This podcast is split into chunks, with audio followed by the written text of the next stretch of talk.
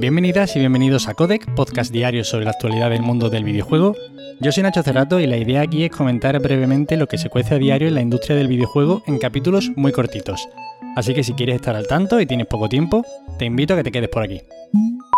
Y hoy empezamos hablando de Arkane, y específicamente de Arkane Lyon, y es que el estudio responsable de juegos como el reciente Deathloop o el Dishonored 2, tiene cambios en su directiva. Y es que Romo Alcaprón, el que fuera director de este estudio, abandona tras 16 años. Esta decisión llega justo tras el lanzamiento de Deathloop y por motivos tan válidos, puros y claros y perfectos como que necesita probar cosas nuevas y disfrutar de más tiempo con su familia. Y es que me ha dado especial alegría dar este tipo de noticias porque llevamos una racha de abandonos, despidos e historias por movidas más bien chungas, que mira, se agradece un poquito la normalidad en una de estas salidas.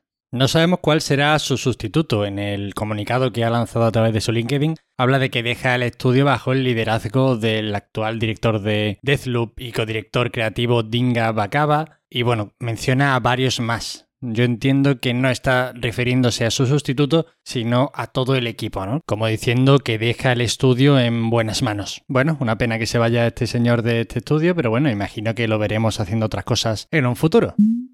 Y ahora nos vamos a hablar de Randy Pitford, y esta vez no es por una polémica, y es que abandona la presidencia de Gearbox Software. Pero ojo, se mantiene como CEO de Gearbox Entertainment. Esto parecía una marcha importante y sonada, pero al final se ha quedado más bien en una reestructuración. Eso sí, a partir de ahora, Pitford estará más pendiente de proyectos relacionados con el cine y la televisión. Recordemos que esta estructuración se está produciendo durante la producción de la primera película en imagen real de Borderlands. Y decir que su puesto en Gearbox Software lo ocupará ahora el exdirector de tecnología Steve Jones. Y bueno, a pesar del movimiento de Pitford, seguirá aconsejando y seguirá rondando por ahí las oficinas de Gearbox Software seguro para asesorar sobre diferentes temas tanto a los equipos creativos como a Jones. Recordemos también que hace no mucho se produjo la compra de Gearbox por Embracer Group en un movimiento que estaba valorado en 1,3 mil millones de dólares. Pensado también eso para impulsar producciones de Gearbox a todos los niveles y no solo en la industria del videojuego.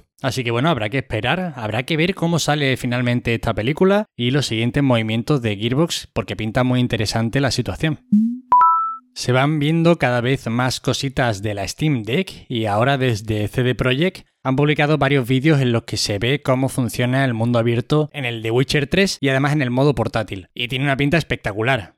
Es verdad que los vídeos están grabados así un poquito petecander, como si te grabas tú jugando a la consola, ¿no? Es un poquito cutrecillo. Además, los vídeos los han compartido a través de Twitter, que no hay peor plataforma para compartir vídeo. Pero bueno, lo que sí se ve es que va muy fluido, que va sin cortes y que funciona muy bien, la verdad. Tiene muy buena pinta todo lo que se ve de la Steam Deck, es un pepinazo de consola y habrá que ver cómo funciona todo cuando ya esté por aquí en diciembre.